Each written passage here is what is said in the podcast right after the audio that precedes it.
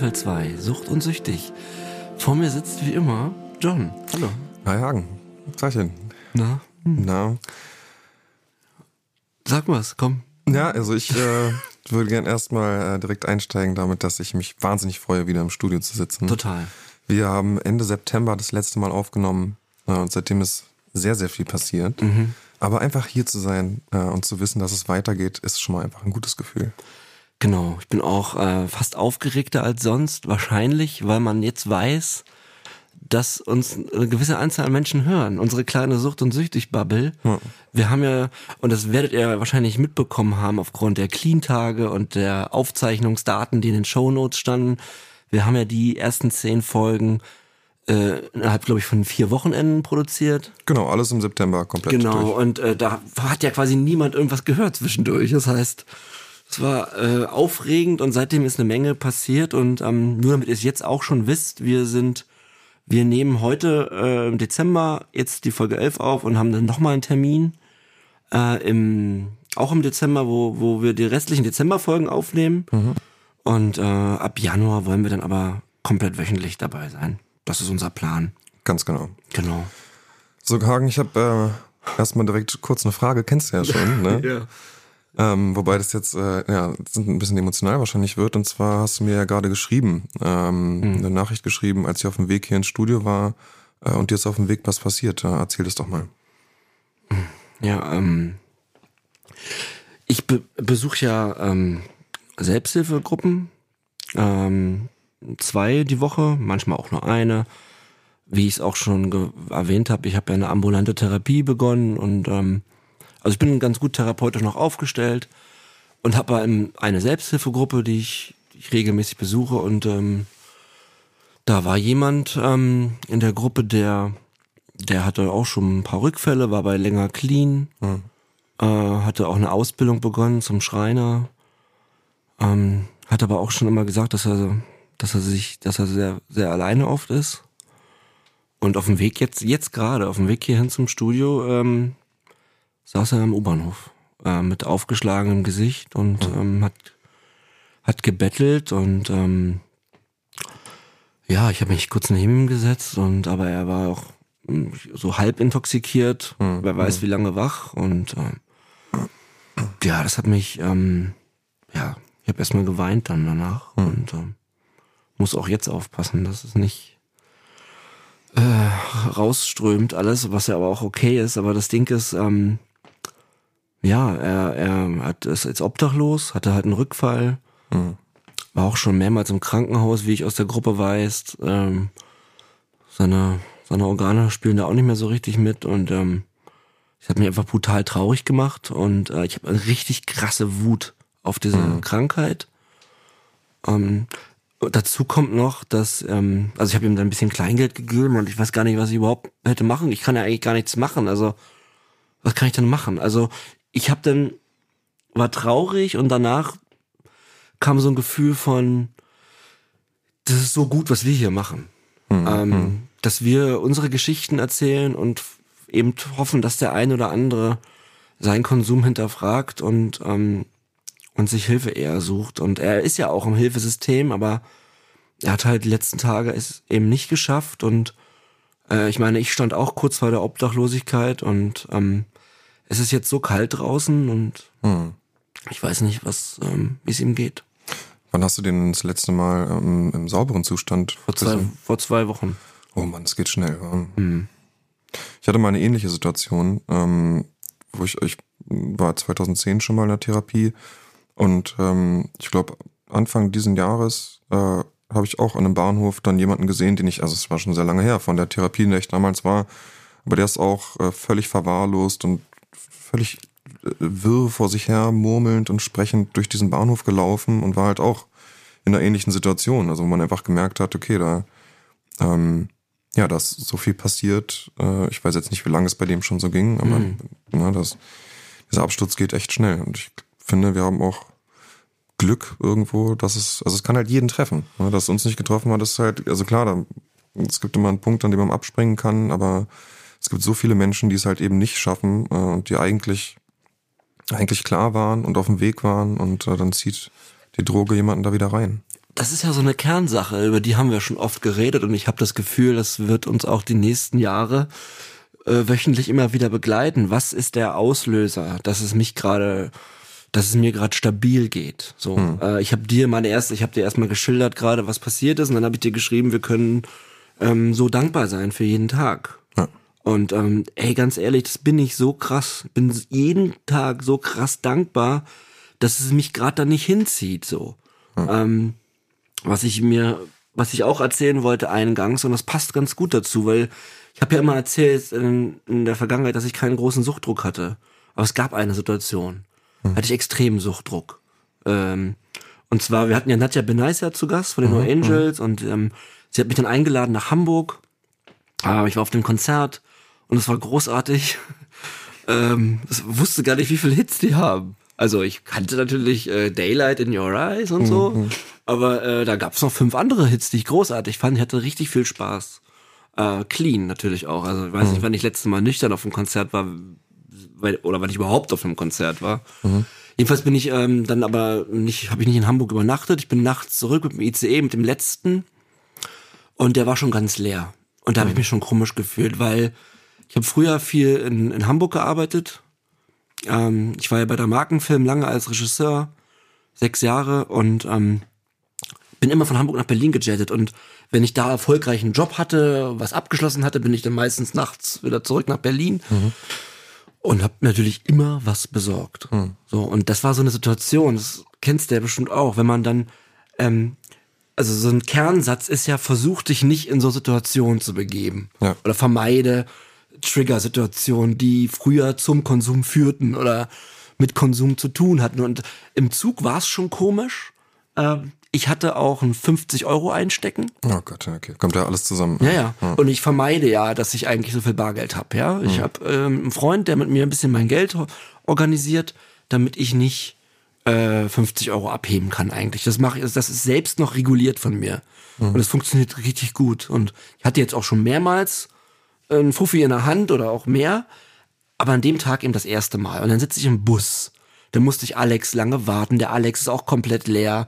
Das hat so eine ganz komische Stimmung. Hm, hm. Dann sitze ich im Bus, der ist auch leer und ey, ich hatte das Handy in der Hand und ich habe schon den, den, den Namen eingegeben. Hast du das noch, hast du noch Kontakte in deinem ich hab Handy? Sie noch, ja, ja, ich habe sie nicht gelöscht, weil ich könnte ja sie sofort von wo bekommen. Ich habe ja. sie ab, also ich weiß, es ist, man hast, soll sie alle löschen. Hast du mittlerweile schon gelöscht jetzt? Ähm, Nee. Können wir uns ja vielleicht nachher machen. Oder, ja, also ich, aber ich, weißt du, ich weiß, das ist äh, nicht, äh, nicht die Regel so, man soll es eigentlich sofort löschen. Aber ich habe sie ja in der Cloud, ich habe sie ja überall. Ich ja, habe sie ja auch, das. ich habe sie ja auch in tausend Büchern zu Hause aufgeschrieben. Ja, also screenshottet wahrscheinlich auch. Ja, es ist ja, also wenn ich sie haben will, dann finde ich sie ganz schnell. Und ähm, deswegen dachte ich, ich lösche sie nicht, weil ich dann mir selber stärker beweisen kann, wenn ich sie dann eben nicht wähle. Mhm. Und das ist in dem Moment passiert. Also ich hatte es. Also es ist ja auch, es war ein schöner Tag. Es war, es war alles perfekt. Aber es ist eben dieser Sog, der, der, der da ging dieser Autopilot kurz an. Mhm. Aber ich konnte, ich habe es dann weggemacht. Ähm, ich war richtig, mein Herzschlag ging hoch. Es war mhm. alles, es war, ich war richtig Sucht. Es war so, wie man Suchtdruck beschreibt.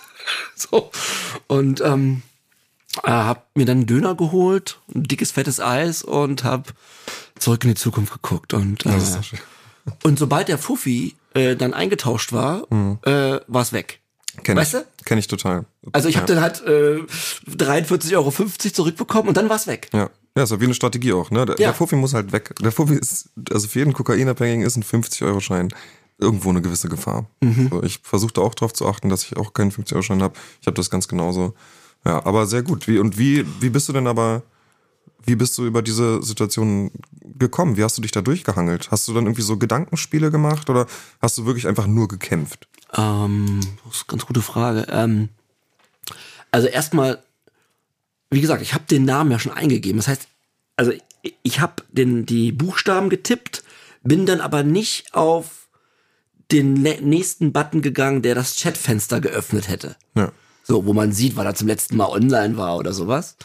Ähm, wie ich die Situation dann, warum ich es wieder weggelegt habe, ähm, ja, ganz einfache Faktenlage. So, was mhm. verliere ich? Was ist das für ein Bullshit? Ähm, was habe ich mir alles aufgebaut? Also so Realitätscheck. Genau, Ge ja genau. Ich habe einen Realitätscheck gemacht und und äh, musste aber wirklich ganz schnell mir diesen Döner kaufen auch, äh, um eben diesen Fuffi zu verlieren, weil es war irgendwie auch klar, ich habe länger, ich hatte gerade eine UK gemacht. Wird ja in meinem betreuten Wohnen auch noch. Also weißt du, da haben wir auch schon oft drüber gesprochen. Dann wäre so ein Zeitfenster gewesen. UKs Urinkontrolle. Ach genau, eine glaub ich. Urinkontrolle. Ja. Und ähm, aber ich, ich dachte dann auch an die Menschen, die die letzten Monate an meiner Seite waren und ähm, wie stolz die auf mich sind und dachte auch ja auch an diesen Podcast und an die vielen Menschen, die wir inspirieren Mhm. und ähm, und ich bin inspiriert dadurch, dass sie sich bei uns melden. Dazu kommen wir ja später noch und Mhm. das hat mich doch also ganz schnell auf die gute Seite der Macht zurückgeholt. Es war wirklich nur eine, also es war wirklich nur ein Bruchteil einer Sekunde. Es hat sich aber eben diese ganze drei Stunden Reise irgendwie angedeutet. Und dann war kurz so eine Impulshandlung und die konnte ich dann eben durch die, durch, durch, durch ein, ja, durch mein neues Mindset äh, verändern. Kennst du sowas auch? In den letzten Monaten, seitdem wir aufnehmen, oder? Also ich kenne es auch. Ich wollte nur mal ganz kurz Mhm. sagen, dass das ja quasi, was du gemacht hast, ist ja so dieser Selbstwertskill. Ne? Wir lernen in der Therapie, dass man Skills anwendet, um sich aus diesen Risikobereichen herauszuholen, also diese emotionalen Risikobereiche. Ja. Und äh, auch so eine Dinge, wie du jetzt gerade erwähnt hast, an bestimmte Menschen denken, darüber nachdenken, was man verlieren könnte, was man schon erreicht hat. Das sind ja alles diese Selbstwertskills, die aus einem aus so einem mittelhohen Stressbereich äh, gut rausholen können. Ähm, also Hm. Ja. alles ganz automatisiert dann zum Glück getan. Ja, also sehr, sehr gut. Ich bin da wirklich stolz auf dich, muss ich Und sagen. Dankeschön. Ja, ich, Richtig gut. ich musste auch an, weißt du, was mir auch geholfen hat? Ich musste an dich denken äh, und deine Situation im Krankenhaus, Hm. wo du auch geweint hast, wo du, wo du schon Brigger Berlin aufgeschrieben hattest, Ja. ne? Und dann bist du doch noch mal hin und da war ich auch so brutal stolz auf dich und äh, und in dem Moment dachte ich, ey, ich will auch, äh, äh, John hat das geschafft, also schaffe ich das jetzt auch. Ja, manchmal steht man da echt irgendwie an der Kippe irgendwie. Ne? Also bei mir ist es so, dass ich momentan, dadurch, dass ich jetzt, ich habe jetzt noch fünf Tage, glaube ich, Therapie. Und ähm, Herzlichen Glückwunsch, das ist unfassbar. ja, vielen Dank. Sechs Monate. Wie viele Tage halt bist um- du clean? Ich bin heute 215 Tage clean. Okay. Nee, 200, Oder? 220. Du bist bei 220. Ich bin bei 220 und du bist 215. Ich bin bei 215, genau. Unfassbar. Sieben Tage und einen Monat, großartig. Ja, also gut, äh, können ja. wir beide stolz auf uns sein. Auf jeden Fall. Und jeder Tag zählt, ne? Wissen wir ja. Ja. Richtig gut. Aber ähm, genau, was ich jetzt sagen wollte, ähm, ich merke jetzt, ich habe auch so ein paar Baustellen gerade offen, ähm, habe auch in meinem, in meinem Umfeld gerade ein paar schwierige Situationen und komme jetzt bald in die Freiheit und äh, noch so ein paar andere Dinge sind auch gerade ein bisschen schwierig. Da habe ich in den letzten Tagen gemerkt, dass ich ganz schön Cannabis-Suchtdruck habe Ja. weil ich ja auch mit dieser finalen Abstinenzentscheidung für Cannabis so ein bisschen hadere. Also ich, ich möchte die schon treffen und ich bin auch eigentlich da guter Dinge, dass das auch alles funktioniert. Aber so dieses Wissen, dass das bald wieder möglich wäre und dass es halt auch kein Kokain ist, ne? Und irgendwie das, äh, das ist nicht so einfach. Ähm, Kribbelt. Und ja, es kribbelt und ich merke auch, wie ich mache auch mit dann, weiß nicht, mit anderen Leuten da Späße so ein bisschen drüber, wo ich schon merke, das sind fast so wie erlaubnisgebende Gedanken, also wo ich schon sage, so ja, und dann schicke ich dir ein Foto, und da so ein bisschen, also eigentlich wirklich nur, nur im Spaß und im Quatschen. Das ist auch nicht ernst gemeint in dem Moment, aber es ist natürlich eine gefährliche Verhaltensweise und das dann jetzt so, so ein bisschen zu bagatellisieren. Ja. Das äh, ist eigentlich nicht gut. Das hätte ich auch eh noch angesprochen, äh, aber gut, dass du es auch fragst. Äh, das ist das, wo ich gerade so ein bisschen kämpfe. Ich, Kämpfen im Sinne von kämpfen oder dass du spürst, dass das da ist? nee, ich spüre, dass es da ist. Ja. Also es ist jetzt noch nicht so, dass ich da Pläne konkret schmiede oder Weil wir wirklich. kennen ja unser Gedankenkarussell. Genau, ich ja. muss jetzt halt da, dieser Onkel schreit halt gerade, meldet sich ein bisschen. Der nervt aber auch manchmal. Ja. Oder? Schrecklich. Ja, ja, ja. Aber es ist schon, es ist alles, alles machbar. Genau, aber zu den, zu den äh, Clean-Tagen, ich habe letztens noch mal eine Folge von uns gehört und da sagst du, Wie, du hast, hörst, du hörst also unseren eigenen Podcast? na manchmal, manchmal muss ich auch mal, so, Äh. Ja, so ich mag deine, ich so mag bisschen deine Stimme. Qualitätscheck kann man schon mal machen. Ja, und dann, ja, genau, wenn ich dich dann nicht, wenn ich dich bei mir hab und dann denke Du ich so, jetzt würde ich gerne mal Stimme. den Hagen hören Äh, das, okay. und dann das, ähm, das ist mir tatsächlich auch schon passiert. ja. wir, wir haben gerade eine Stunde telefoniert und dann hast du mir gefehlt. Dann habe ich, Gott, das darf man das überhaupt sagen, habe ich, hab ich dich zum Einschlafen gehört. Ja. Das ist schön. Das ist schön. Oh Gott, jetzt wird's peinlich. Auf jeden Fall sagst du in der einen Folge, da sind wir noch relativ am Anfang auch mit diesen Clean-Tagen, Und dann gibst du als Beispiel und irgendwann hast du über 200 Clean-Tage. Hm. Und jetzt ist es schon erreicht. Ja, das ist schön. Das ist echt- einfach so super. Ja, ich habe es gestern gepostet, die sieben Monate.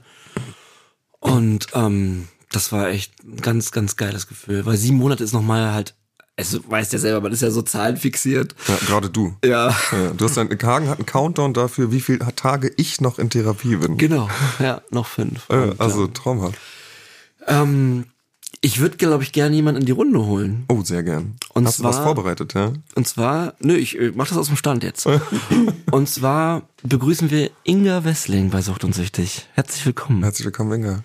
Dankeschön, hallo. Vielen Dank, dass du da bist. Was ist denn eigentlich dein Problem? Ich merke gerade, während ich euch jetzt hier die ganze Zeit schon zugehört habe, ähm, dass ich immer das gleiche Gefühl habe, wenn Leute, die mit Drogen zu tun haben, im Sinne von äh, konsumieren oder konsumiert haben, dass ich mich dann immer fühle wie, als wärt ihr beide eine Gang und Gangs waren ja früher, so in Berlin gab es doch die 49ers oder die 36ers und dann hatten die die gleichen Jacken an, so Chevignon-Jacken und dann waren die so, hatten die so eine Zugehörigkeit und ich fühle mich gerade, als hätte ich diese Jacke nicht.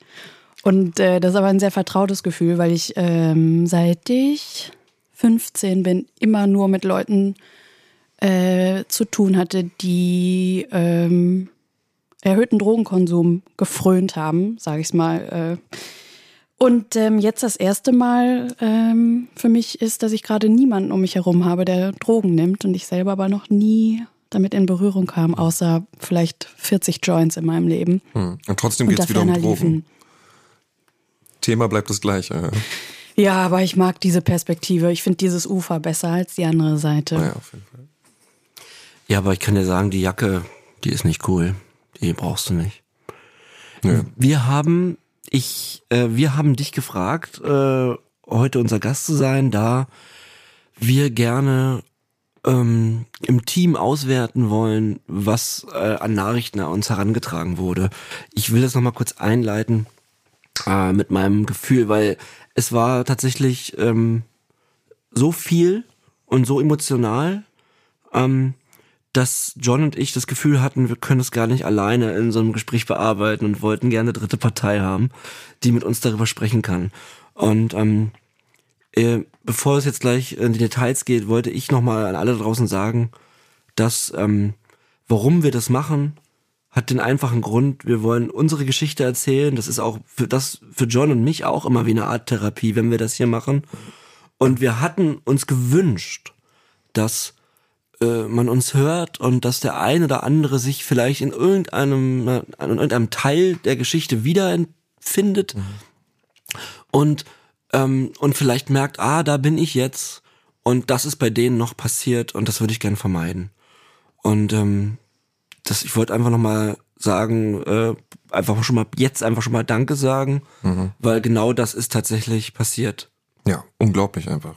Also es war unser großer Wunsch. Wir haben am Anfang gerätselt, wird sich überhaupt jemand melden? Mal gucken, ob das vielleicht 10 oder 20 Leute hören und äh, haben schon immer da gesagt, es wäre ein absoluter Segen, wenn auch nur eine Person dadurch irgendwas im Leben vielleicht sogar verändert, im besten Fall. Ja, genau. Und, ähm, Und das ist auch schon passiert. Und Oh nur ja. damit ihr alle draußen, ne, wir haben jetzt nicht äh, alle Nachrichten mit Namen, sondern wir haben Inga ähm, ähm, einige Nachrichten ohne Namen natürlich weitergeleitet. Und Inga, was kann, was ist denn dein Gefühl, wenn du die gelesen hast, die, die unsere Hörerpost? Jetzt von jemand, der eben nicht jetzt äh, wie wir involviert ist, sondern wie hast du das wahrgenommen? Mein Gefühl ist, dass mir euer Podcast so erscheint wie früher bei uns in der Realschule der Vertrauenslehrer. Ähm, das war bei mir Herr Siebert. Liebe Grüße. Der lebt noch, deswegen darf ich das sagen. Und zu dem ist man halt gegangen. Ähm, und teilweise sind die Leute zu ihm auch lieber gegangen. Nicht nur lieber als zu anderen Lehrern und Lehrerinnen, sondern auch lieber als nach Hause. Und das war so, mit dem hat man sich auf so neutralem, friedlichen, ähm, also da wurde gar nicht gejudged, auf so einem äh, völlig wertfreien Boden getroffen. Und wenn ich mir die Nachrichten so durchlese, die euch erreichen, habe ich das Gefühl, ohne jetzt, dass es eine Big Brother-Referenz ist, wichtiger Unterschied, ähm, dass ihr so eine große Bruderfunktion ähm, darstellt für die Leute, dass man das hört. Vorteil Podcast ja auch, ne? Man kann das in seinem stillen Kämmerlein hören. Die Introspektion mal wagen und dann ist es natürlich auch ähm, sehr sehr niedrigschwellig, was sehr angenehm ist, euch erstmal zu schreiben mhm. und zu sagen, ich glaube, ich habe auch ein Problem. Und ich sage das jetzt erstmal euch, also die Hemmschwelle danach, nachdem ich euch kontaktiert habe aus der Sicht ähm, eurer HörerInnen, ist, glaube ich, weitaus geringer, weil ihr im Grunde eine Art von, ohne dass das jetzt medizinisch ist, aber eine Art von Rezept ausstellt und sagt, ey, wir sehen dich, wir hören dich, wir fühlen das ähm, ja, mach das, du bist auf dem richtigen Weg und wende dich an Leute, die das, ähm, die dir aufgrund ihrer Berufung weiterhelfen können. Und äh, in a nutshell würde ich sagen, ich glaube, ihr übernehmt so eine Vertrauenslehrer slash großer Bruder Funktion. Und das ist, glaube ich, also ich unterstelle euch das, das äh, hat eine unfassbar emotionale Dualität im Sinne von, dass es einerseits total euphorisiert, weil man auch das Gefühl hat, krass, das hört ja wirklich jemand da mhm, draußen. Mhm. Und gleichzeitig auch denkt, shit, das ist so fragil, jetzt dürfen wir aber auch nichts kaputt machen.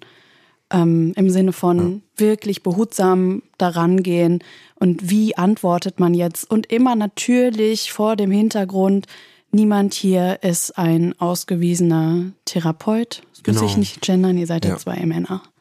Ja, sehr wichtiger Punkt. Genau, also wir versuchen da beide, also wir beantworten ja äh, beide die Nachrichten, ähm, da ist auch nie jemand anderes dahinter. Äh, wir verfügen über diesen Instagram-Account, wo die Nachrichten reinkommen und ähm, sind halt aber wie gesagt keine Therapeuten. Das heißt, wir können natürlich immer das, was wir erlebt haben, äh, sozusagen darüber können wir was sagen. Wir können so ein bisschen sagen, was wir denken, was der richtige Weg ist, aber wirklich so richtig finale Lösungen und Tipps können wir ja, können wir schwer, schwer geben. Ne? Das ist immer das ist sehr ambivalent. Bei Domian wurden die Leute ja auch weitergeleitet. Ne? Da saß er dann ja immer am Telefon und hat gesagt, wir, wir äh, verweisen dich jetzt mal an, an unsere Psychologin im ja, Hintergrund. Das ist das Einzige, genau, was wir machen können. Genau, genau ich wollte auch sagen, darauf bin ich auch so stolz, dass ähm, ich habe das Gefühl, wir füllen da für manche Menschen ein Vakuum. Also, ja. also ich weiß nicht, wie viele Nachrichten wir bekommen haben, wo ähm, die Menschen geschrieben haben, äh, ich traue mich nicht in eine Drogenberatungsstelle. Ja. Aber sie haben uns geschrieben und dann haben wir uns ähm, dem gewidmet und geantwortet und ja auch, das machen wir auch oft mit Sprachnachrichten ähm, und und haben halt auf eine Drogenberatungsstelle verwiesen und dann weiß ich noch, es war ganz schön, es war glaube ich fast in den ersten zwei drei Tagen schon, dann dann da, dass jemand dann gesagt hat, ich war gestern bei der Beratung. Ja. War unglaublich. Und das ist äh, das und alle für euch da draußen, das ist so oft passiert.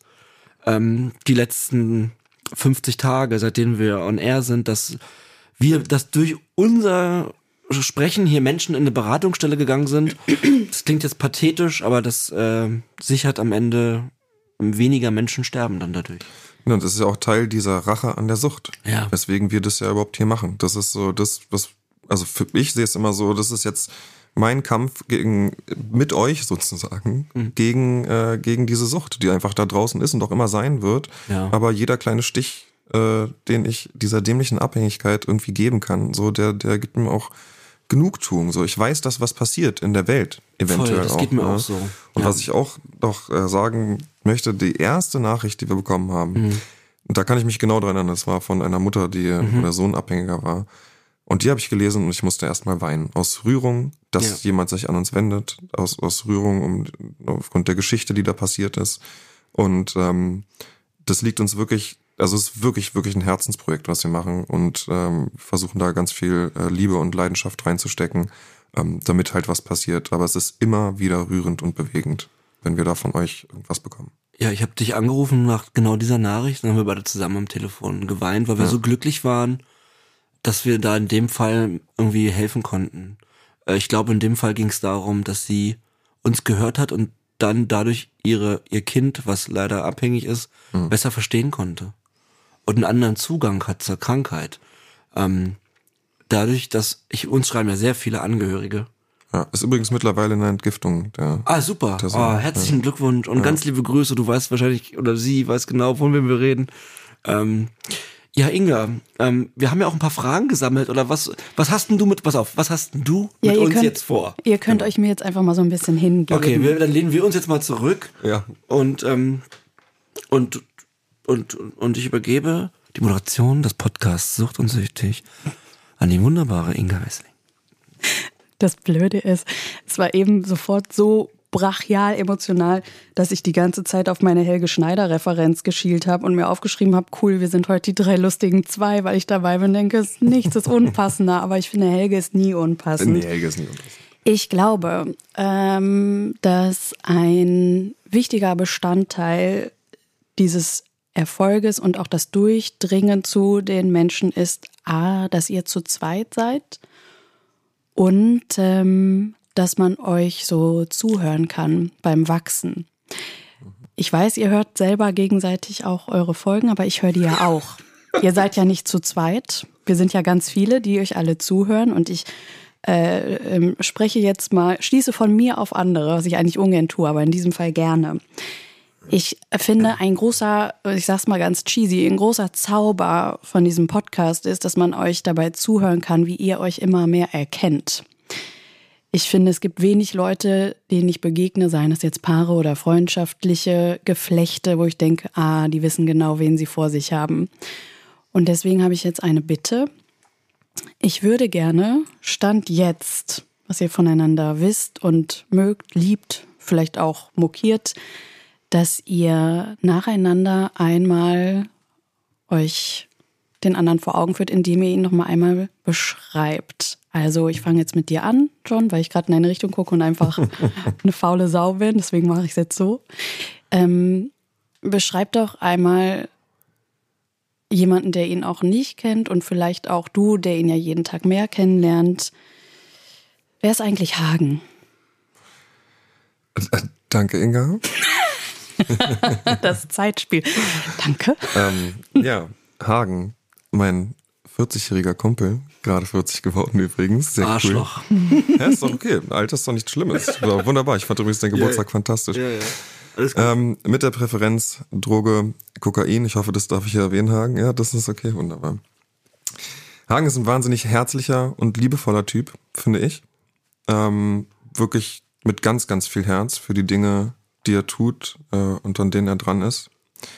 Ähm, ich liebe seinen Humor. Es ist wirklich ein sehr angenehmer Humor. Und das Schöne ist, Hagen ist auch ein sehr dankbarer Empfänger von Humor und lacht sehr gern und laut. Und das macht wahnsinnig viel Spaß, mit ihm Schabernack zu treiben. Das genieße ich jedes Mal sehr.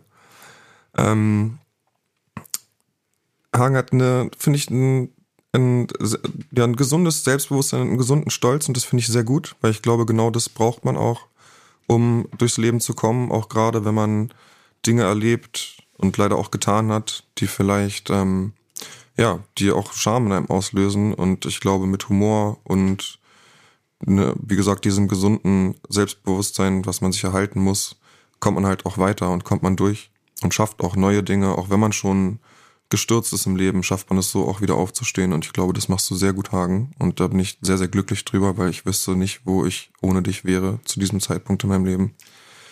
Ähm, Hagen hat für seine Leute wahnsinnig viel Liebe und äh, das spürt man auch jedes Mal immer wieder aufs Neue im Kontakt. Und auch das ist total angenehm. Und äh, es ist immer ein bisschen wie ein kleines Geschenk, finde ich, wenn ich ihn treffe, weil es einfach immer schön ist.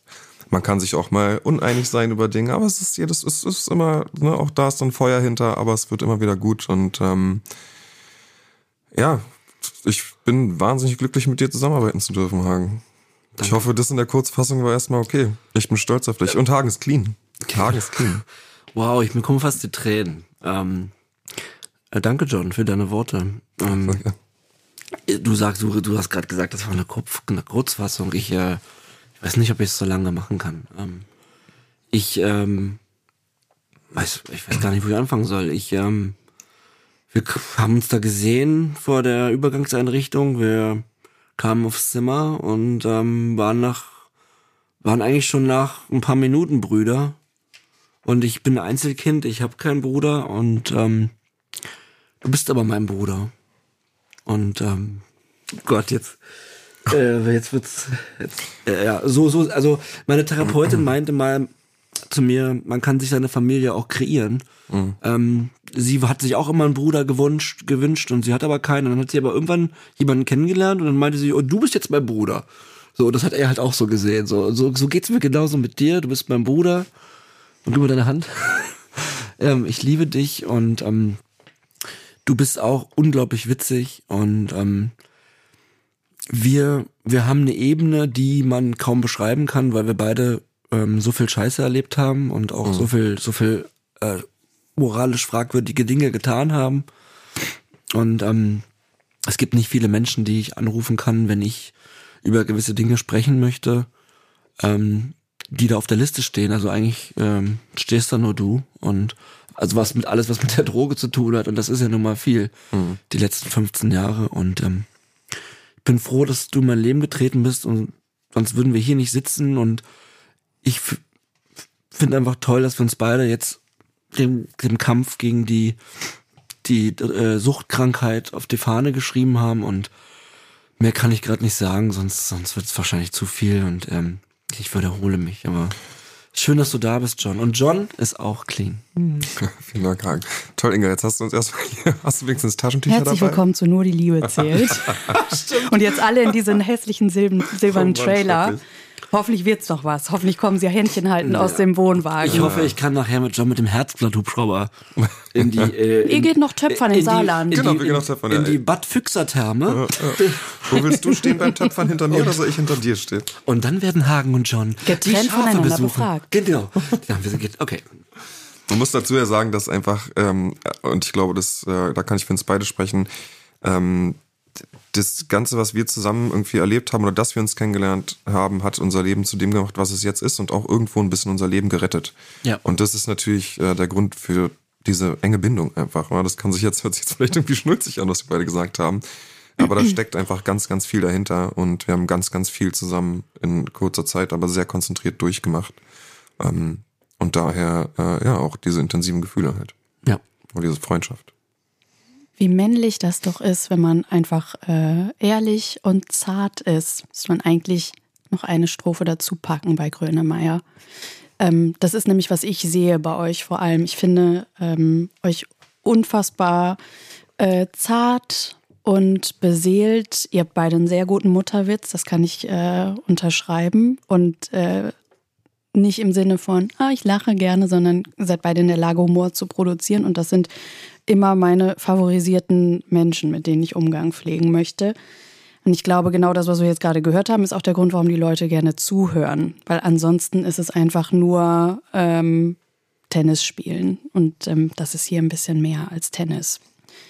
Ich habe gemerkt, dass ich unfassbar viele Fragen mir aufgeschrieben habe, die aber eigentlich alle eine große Überschrift haben, bevor wir zu einzelnen Zitaten aus eurer ähm, aus euren DMs kommen. Aus unserer Korrespondenz. Ja, aber wir sliden doch, 2022 sliden wir uns gegenseitig in die DMs. Ja, klar. ja, ja, okay. Ähm, ich bin einfach ein junger Typ, weißt du? Also eine jung gebliebene 40-Jährige, ja, deswegen formuliere ich das derart.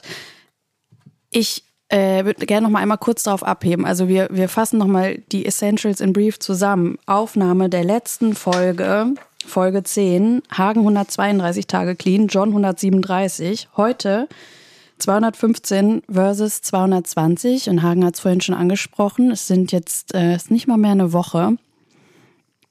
Gut, Gott hat in der Zeit die ganze Welt erschaffen, aber okay, no pressure. Es ist nicht mal mehr eine Woche, dass du rauskommst. Und viele Fragen, die ich hatte, spielten eigentlich äh, sich ab rund um das drinnen und draußen. Also ich stelle jetzt mal ein paar mehr Fragen, damit ihr danach einfach guckt, äh, worauf ihr eingehen wollt, weil ich mhm. kann das nicht komprimiert machen. Ich würde, ich habe mich gefragt, ob man in der Einrichtung dann nochmal speziell darauf vorbereitet wird, dass es jetzt, es klingt wahnsinnig kindlich, aber dass es jetzt nach draußen geht.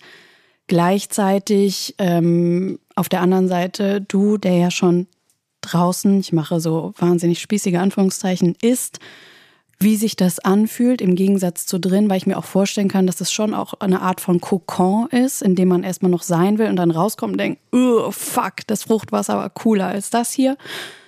Und das, was ich mich am häufigsten frage, ist, und das frage ich mich ja schon bei mir, die, die nie was konsumiert hat, ähm, ob man dann, wenn man erstmal draußen ist, so durch die Gegend läuft und noch so, so slightly paranoid ist und denkt, es sehen mir ja doch alle mein Leben lang an, dass ich irgendwie anders bin. Slash, ist es überhaupt ein erklärtes Ziel, dass man irgendwann wieder so richtig in der Gesellschaft ankommt? Sagt, ich fühle mich jetzt ganz zugehörig, jetzt bin ich wieder drin, also drin im Sinne von mitten in der Gesellschaft. Und ähm, ja, dieses drinnen versus draußen, das würde ich jetzt einfach gerne mal an euch abgeben. Und Hagen zeigt, für die, die es nicht sehen können, wir alle, auf John. ja, also es ist ganz klar so, dass mein Leben momentan unter einer Käseglocke stattfindet. So, das heißt so Schönes Bild. Sehr, ja, es ist, es ist so dieses typische Therapiebild. Ähm, ich muss ja für Dinge, die ich äh, draußen tun möchte, ähm, Anträge stellen. Also wenn es jetzt besondere Sachen sind, ansonsten habe ich immer ganz bestimmte Zeiten, ähm, zu denen ich raus kann und muss auch zu bestimmten Zeiten wieder zurück sein. Und ähm, also es ist, äh, ich habe sehr, sehr großen Respekt vor dieser ganzen Freiheit, die jetzt kommt. Das heißt, und was ich auch schon getan habe, ist, dass es ratsam ist, sich die ersten Wochen erstmal richtig durchzuplanen. Das ist jetzt gar nicht so einfach momentan, weil bei uns auch viele Sachen noch gar nicht so klar sind. Also auch jetzt, was zum Beispiel diesen Podcast angeht, ähm, wie die Zeiten halt sind und so. Aber ähm, da, äh, genau, muss man möglichst strukturiert rauskommen. Ich glaube, es ist ganz, ganz gefährlich, äh, einfach in der Freiheit aufzuprallen und erstmal nicht zu wissen, wohin oder nichts zu tun zu haben. Und dafür habe ich sehr, sehr großen Respekt, weil es kann ja auch immer mal was wegfallen oder irgendwas schiefgehen und dann verliert man halt diese, äh, diese auferlegte, also jetzt habe ich ja auferlegte Struktur und lege mir die jetzt auch für die nächsten Wochen auf, aber wenn da was schief geht, mhm. werde ich schon damit, ähm, ja, damit ein bisschen Probleme haben. Ähm, und ich werde auch darauf vorbereitet. So die letzten äh, Einzel, die ich jetzt noch habe, also Einzeltherapie-Sessions, ähm, drehen sich um das Rauskommen jetzt da geht es dann um Dinge wie um so einen Rückfallvorsorgevertrag zum Beispiel, den man mit einer Person zusammen macht, den ich halt mit Hagen zusammen mache, dann wir gegenseitig ähm, ja, uns quasi verpflichten, einen ganz bestimmten Umgang miteinander zu Erklär das doch mal, was das ist. Naja, gerade. Ach so. Stimmt. genau, also da ähm, wird dann festgelegt, äh, Dinge wie ab, also erstmal bei welchen, welche Substanzen die Problemsubstanzen sind, sind und dann ab wie viel äh, Konsumeinheiten oder halt auch direkt bei einmaligen Konsum überhaupt erstmal, was wir als Rückfall definieren oder was halt auch nur ein Vorfall ist und dann wie genau damit umgegangen wird. Mhm. Was soll die Person, mit der ich den Vertrag schließe, tun und sagen? Was soll sie nicht tun und sagen? Auch ganz wichtig. Also zum Beispiel kann man äh, dann äh, sowas wie krasse Vorwürfe oder so kann man erstmal nicht gebrauchen. Man braucht ja jemanden, der ihm halt den man dann hat, den soll man auch nicht abschließen, diesen Vertrag mit Familienmitgliedern mhm. äh, oder Leuten, die halt emotional oder auch der Partnerin oder so, das wäre halt Quatsch. Es muss jemand sein, der ganz klar Kante geben kann, äh, aber ganz bestimmt mit einem umgehen kann, aber den man halt nicht enttäuschen oder verlieren will in dem Moment. Mhm. Also Hagen halt. Offensichtlich, ganz, ganz klar. Ja, das ne? macht schon Sinn. Ähm, dass gerade, dass wir das, dass gerade, dass wir das machen, macht ja auch Sinn, weil wir ja jetzt auch, ähm, also wir, wir haben gerade darüber geredet, wie schön es ist, dass wir uns gefunden haben. Das hat aber ja auch, und da haben wir zum Glück ja auch schon selbst das thematisiert, äh, das hat ja auch eine, birgt ja auch eine Gefahr. Ja. Ne? Sondern, also wir sind ja jetzt auch in einer, in irgendeiner Abhängigkeit so. Also wir haben dieses Projekt zusammen und wenn jetzt einer von uns beiden rückfällig werden würde, klar, könnte man jetzt hier darüber reden und so. Aber ich glaube, äh, es würde mir doch sehr, sehr, sehr zu Herzen gehen. Ja, wenn ich dich jetzt auf der Straße treffen würde oder, oder ja. du da bettelst oder du obdachlos wirst oder generell, es würde mich schon allein schon hart treffen, wenn ich wüsste, du warst wieder drei Tage wach, weil ich weiß, was für eine Hölle das ist. Ja. Und ich finde aber gut, ähm, wir reden heute viel über uns, aber das ist schon richtig, dass, dass wir das auch mal, das auch öffentlich thematisieren. Ich finde gut, dass wir da von Anfang an drüber geredet haben, dass, dass wir uns der Tatsache bewusst sind, dass wir jetzt zusammen diesen Weg gehen aber dass man natürlich am Ende jeder für sich trotzdem alleine kämpfen muss. Und ähm, ja, klar. Die Frage ist dann, wie geht man eben damit um? Ja, und da ist so eine, da sind so professionelle Abmachungen, die dann die Therapieeinrichtungen einen ähm, auch nahelegen und das lernt man ja dann dort kennen, finde ich eigentlich gar nicht schlecht. Ich habe das noch, noch nicht schriftlich gemacht, auch mit zwei mit zwei Freunden, aber ich habe mit denen auch schon darüber geredet, ähm, ja. was was passiert, wenn ich wieder konsumiere. Das ist gar nicht schlecht, sich damit auseinanderzusetzen. Ja, es ist super wichtig, auch Ja. dass man dann da. Äh, Weil es ja eben eine. Rückfallerkrankung ist, die Ja. immer wieder eben, wie auch eingangs mit der Geschichte von meinem äh, Entschuldigung, ich wollte dich nicht unterbrechen, aber ähm, ja, habe ich gerade gemacht, ne? Nee, ist total okay. Ich, Ja. ich, ähm, ich denke jetzt auch gerade daran, ähm, also das ist halt natürlich super wichtig, nur dass man auch ins Handeln kommt, weil wenn man nicht handelt, dann ähm, ja, kann halt auch einfach so schnell was passieren. Und ein Rückfall kann ja nun auch tödlich enden, so weil man ja die, äh, die alte Dosis dann meist wieder konsumiert. Hm. Und ähm, möchtest du erzählen, Hagen, vielleicht auch, was in deinem Umfeld noch passiert ist? Ja, ich konnte das, ich, kon, ich konnte das vorhin nicht äh, ranhängen an die Eingangsgeschichte. Ähm, ja, ich habe auch, so wie ich dich auf Therapie kennengelernt habe, habe ich auch jemanden äh, auf Therapie kennengelernt, mit dem ich mich sehr gut angefreundet habe und der ist ähm, leider vor drei Wochen an einem Rückfall gestorben. Hm.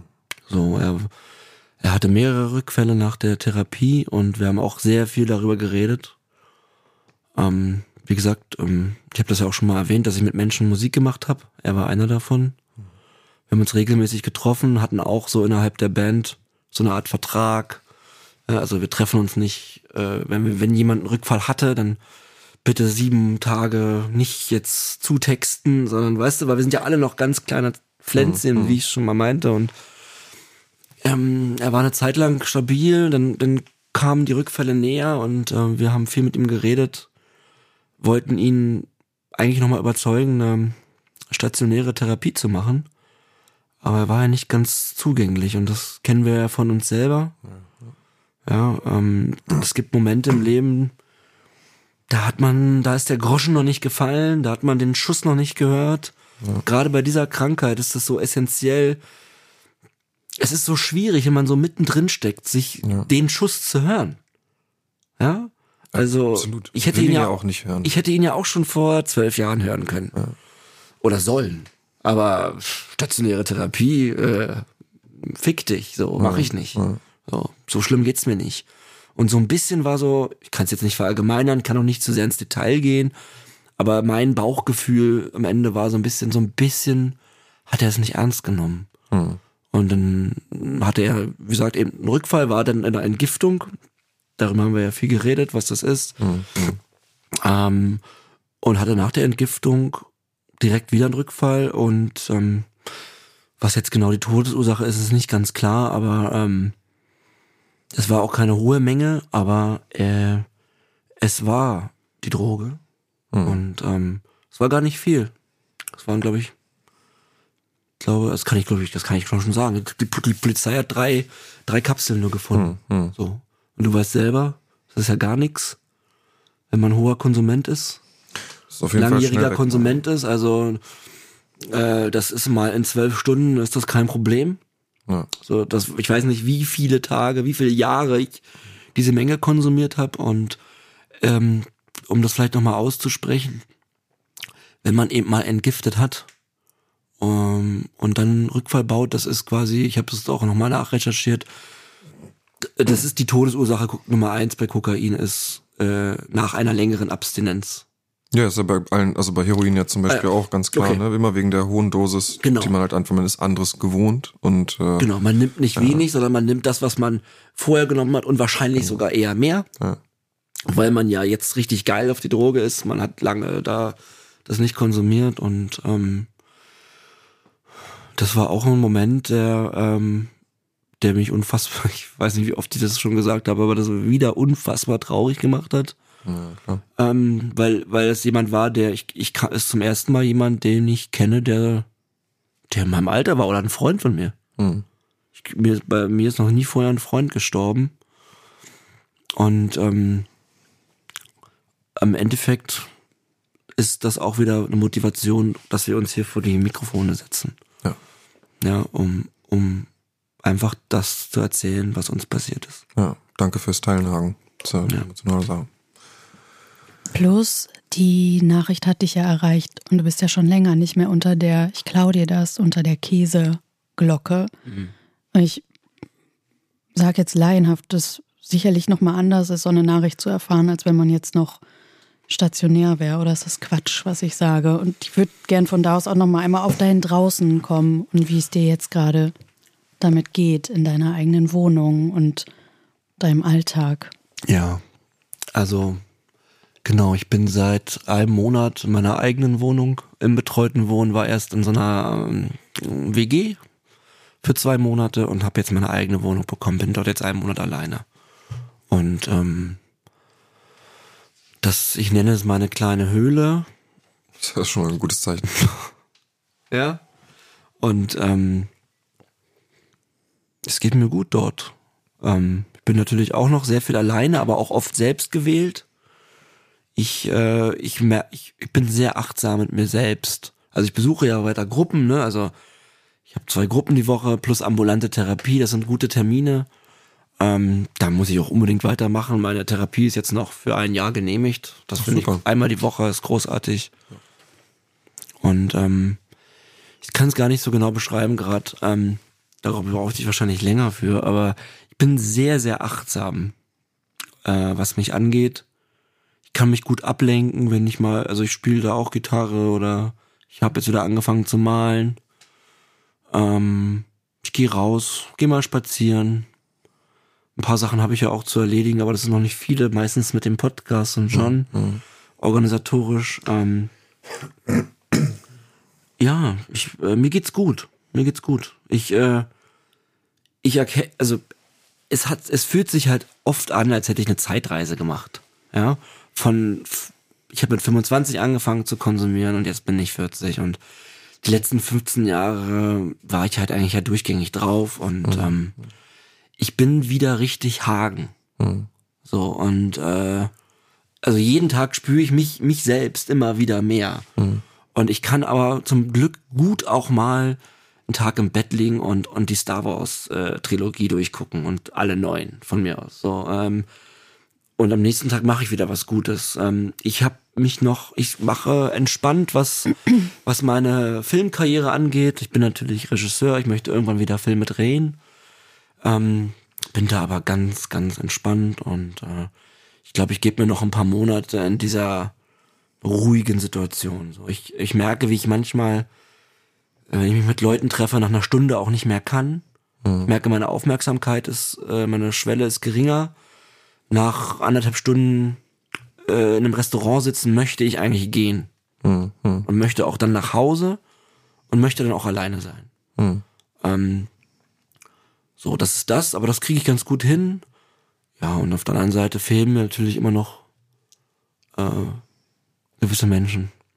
So, ähm, aber das kann auch alles nur wieder besser werden, wenn ich äh, weiter clean bleibe. Und meine Höhle und mein Draußensein, ich bin gerade, ich bin okay. Ich bin okay. Ja, wenn du sagst, dass es so ein bisschen wie eine Zeitreise ist, stelle ich mir auch vor, dass man teilweise so, ähm, so kindlicher Pionier ist, so kindliche Pionierarbeit macht und erstmal, das ist ja auch wahnsinnig überfordernd, ne? Wenn, wenn kleine Kinder äh, drei sind, das ist ja die, die, das Alter, wo Kinder am aggressivsten sind, was einfach nur damit zu tun hat, dass das Gehirn so ein Reset ja kurz macht. Ab da wird im Grunde nochmal die Speicherkarte gelöscht und jetzt haben wir alles, jetzt haben wir drei Jahre irgendwie was gesehen, jetzt geht's nochmal los. Ähm, und das ist ja sehr überfordernd und dann sind Kinder ja auch sehr anstrengend und unruhig, aber einfach weil es viel ist. Und wenn du beschreibst, dass du dann nach anderthalb Stunden zum Beispiel raus musst aus einer Situation, dann alleine sein musst, äh, fühlt sich das für mich so ein bisschen an wie ähm, kindliche Pioniere, weil man ja auch, wie ihr gesagt habt, so ein bisschen Emotionen. The Return. Es kommt ja jetzt alles langsam erstmal überhaupt wieder. Genau, genau. Das hatten wir ja auch schon oft besprochen und das kann ich auch, das ist immer noch so täglich. Also wenn Sachen passieren, Freude wie auch Traurigkeit, dann sind die immer noch sehr massiv. Weiß nicht, wie es dir damit, John, geht. Ich glaube, glaube, dir geht's da ähnlich. Kann das sein? Ja, ja, doch. also voll, ja. Weil diese, diese Emotionen, die so jahrelang unterdrückt waren, die, die hauen halt voll rein. Aber, äh, und vielleicht auch als Überleitung für, weil ich habe gesehen, du hast ein Blatt genommen, äh, die positiven Emotionen, die wir bekommen von euch da draußen, die bedeuten John und mir unfassbar viel. Und ich ähm, kann nur Danke sagen, dass ihr uns hört Oh ja. und dass ihr uns so viele tolle, tolle ähm, Sachen schreibt. Und zwar jeden Tag, muss man dazu sagen. Ja. Jeden Tag. Ja. Ja, wir haben ein paar rausgesucht und äh, es ist wirklich ein absolutes Luxusproblem, dass man raussuchen muss, ähm, weil es so viele sind, deswegen alle, die jetzt nicht äh, vorgelesen werden. Ähm, das ist einfach nur der Zeit geschuldet, ähm, weil ich auch Lust hätte, diese ganzen Hunderten von Nachrichten vorzulesen. Ich würde das gerne so machen. Ähm, ich habe so ein paar Favorites rausgesucht. Ähm, ich, Ja, danke schön. Ihr lasst die jetzt einfach mal nochmal auf euch wirken. Ähm, und dann sprechen wir danach darüber, weil daraus ergeben sich auch ein paar Fragen. Euer Podcast motiviert mich, nicht mehr zu kiffen und das nach 30 Jahren des Konsums. Ich genieße das Nüchternsein dank euch. Ich habe geweint, als ich euren Podcast gehört habe. Ey, es gibt so unfassbar viele Parallelen zwischen eurer Abhängigkeit und meiner toxischen Beziehung. Ich weiß, ich weiß, das klingt jetzt wie so ein richtig komischer Vergleich, aber ich fühle mich von euch auf eine Art begleitet. Ihr seid nützlich für mich. Euer Podcast ist ein Weg für mich, mit meinem süchtigen Kumpel ins Gespräch zu kommen. Euer Podcast ist der Grund, warum ich zugebe und mir eingestehe, dass ich ein Suchtproblem habe. Hätte ich damals euren Podcast gehört, ich hätte schon viel früher realisiert, was bei mir eigentlich schief läuft. Ihr rettet mit diesem Podcast Existenzen und damit Leben. Letzter. Dank eures Podcasts kann ich meinem abhängigen Partner eine bessere Stütze sein. So, Food for Thoughts, würde ich meinen, oder? Also ich finde es, äh, ich bin einfach völlig sprachlos. So, ich meine, ich kenne die äh, Sachen ja alle, aber ich finde es so krass. Also ich bin, erstmal bin ich so dankbar und das kann ich nicht oft genug sagen, sein, äh, sagen, dass, dass ihr uns kontaktiert mit diesen Sachen und aber ich- und ich kann es einfach nicht glauben, dass wir so in der Lage sind, der Abhängigkeit den Mittelfinger zu zeigen. Und da einfach, also, weil das, das sind ja immer, da, da ist so viel Positivität einerseits drin, ne? Aber, und das, also so viel Gutes, aber auf der anderen Seite ist auch so, immer so dieser, jede Nachricht ist auch so ein Schlag ins Gesucht, äh, ins Gesicht, ins Gesucht, äh, ins Gesucht. Ähm, nee, was ein Schlag ins Gesicht der Sucht. Also das ist so toll. Da arbeiten zwei Ebenen so, so toll zusammen. Natürlich ist es auch eine wahnsinnige Ehre für mich, wenn ich höre, dass, ähm, das ist, was bewegt, was wir machen, weil im Endeffekt erzählen wir auch, machen wir nicht mehr als von dem erzählen, was wir erlebt haben. Genau, das Äh, wird auch so bleiben. Also, ja, ne? klar. Ja. Und äh, genau, und die Erfahrungen, die ich gemacht habe, die Erfahrungen, die Hagen gemacht hat, die müsst ihr, also meine Hoffnung ist immer, die müsst ihr nicht machen. So, dann, ne, das ist so mein, ja, eigentlich so das, was ich vermitteln will. Das habe ich erlebt, das hat Hagen erlebt. Ihr müsst da nicht durchgehen. Und wenn ihr seht, dass ihr in dieser Situation seid oder in einer ähnlichen, dann können wir euch sagen, wie es vielleicht ausgeht oder wo es halt vielleicht nicht weitergehen soll oder dass man es schaffen kann. Genau. Und das ist ja das, was man daraus lesen kann, dass das halt funktioniert. Äh, und ja, Wahnsinn. Ich finde auch total, ich finde auch total süß, dass äh, alle, durchgängig alle, ihre Nachrichten beenden mit bleibt sauber, Jungs. Oh ja. Und Es äh, ist Zeit für Merch. naja, Manchmal. Ob, Obacht, ja, wir sind ja die Guten, äh, wir wollen das jetzt nicht, äh, aber ähm, ich, das ist ja, das war ja spontan in der ersten Folge und ähm, ich muss oft daran, also immer wenn ich das lese, berührt mich das auch, weil ähm, ja, wir wollen sauber bleiben und ähm, äh, wenn ich süchtige Freunde treffe, das ist auch eine ehrliche Verabschiedung am Ende. Dann sag ich sage das immer, bleib sauber. Ja. So, und ähm, dass das so aufgenommen wurde von von unseren HörerInnen, das finde ich das ist einfach so ein witziges Detail, was mich Total. auch unglaublich äh, ich kann mich heute nur wiederholen, ich blitze hier den Tränen nahe. Ähm, das hat mich unglaublich berührt, so dass, dass die Leute, also dass, dass, dass, dass die hinten schreiben, bleibt sauber, Jungs, und immer, also das ist doch, das ist doch cool. Ja, ja, das cool. macht mich einfach glücklich, so. Ähm, und ähm, Das ist der Schlachtruf aus der, aus der ja, Fankurve. ja, ja, ja, genau, bleibt sauber und äh, es ist ja auch nicht nur ein Tschüss, es ist auch eine Message und es sind auch So ein Wunsch auch. ist ein Wunsch, genau, da ist so viel drin. Äh, ja, da ist so viel drin. Das kam übrigens, es passt äh, flankiert dazu gerade ganz gut, das kam auch als Wunsch. Ähm, jemand wünschte sich zu seinem eigenen Geburtstag, dass ihr weiter sauber bleibt. Ja, ich kann mich sehr gut daran erinnern, als ich die Ja. Nachricht gelesen habe. Ah, Das geht ja schon total ins Herz. Aber ich muss auch nochmal sagen zu der Nachricht, dass ähm, da jemand nach also, jahrzehntelangem Cannabiskonsum äh, aufhört. Ähm, einfach, ja, weil irgendwie durch uns, also nicht durch, aber durch die Geschichte, durch unsere Geschichte halt realisiert wird, was da eigentlich so abgeht oder dass man selbst mal, dass da jemand reflektiert. Also da, das, das, da bin ich halt ohne Worte. Das finde ich halt so unglaublich, wenn man das, also als ich das gelesen habe, das ist so ein Segen, also Ja, wirklich Wahnsinn. gibt Und auch so Respekt richtig- vor der Entscheidung auch. Also super. Äh, es gibt, es, es gab äh, nicht viele, aber mehrere, die, ähm, die uns mitgeteilt haben, dass sie, äh, seitdem sie den Podcast hören, nicht mehr konsumieren. Ja, und Es gab mehrere dieser Nachrichten und das ist auch so, ja, das ist einfach, ähm, das ist unfassbar.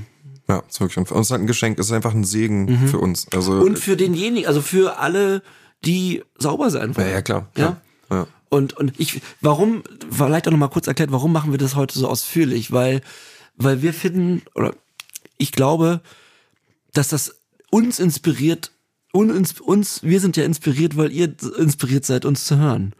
Und wenn wir jetzt nochmal sagen, was wirklich passiert ist und was bei uns ankam, inspiriert das vielleicht wieder Menschen. Ähm, ähm, weil es, wie sagt man in meinem A-Meeting, es funktioniert. Das ist eine schöne Wechselwirkung, ne? Ja, genau. Deswegen hatte ich mir gewünscht, dass wir heute das so äh, in dieser Form äh, das auswerten, weil ich glaube, das, das kann, ja, Plus und Plus ist hier einfach Plus. Aber was ist das denn? Also, worum es ja geht, ist, wenn die Leute sagen, ah krass, okay, während ich das höre, fühle ich mich ertappt und ich wage dann den Schritt zu meinem großen Bruder äh, aus meiner äh, Podcast-App und schreibe diesen Personen. Das hat ja damit zu tun, dass ihr euch komplett nackt macht. So und ähm, ich frage mich, ob dieser Sumpf, den ihr in der, einen, in der einen Folge sehr genau beschreibt und dass man wirklich so auf dem Grund vom Swimmingpool so angekommen ist, ist das dann das Momentum, wo man sich denkt, ja, jetzt ist auch scheißegal, jetzt kann ich auch die Hosen runterlassen, einfach allen erzählen, weil was euch ja, was ja im Grunde euer USP ist, dass ihr so, so uneitel mit euren äh, mit euren Fehlbarkeiten, Unzulänglichkeiten umgeht, was ja dafür sorgt, dass andere sagen, geil, ich halte die jetzt für, für äh, zugewandt, nahbar, intelligent, funny.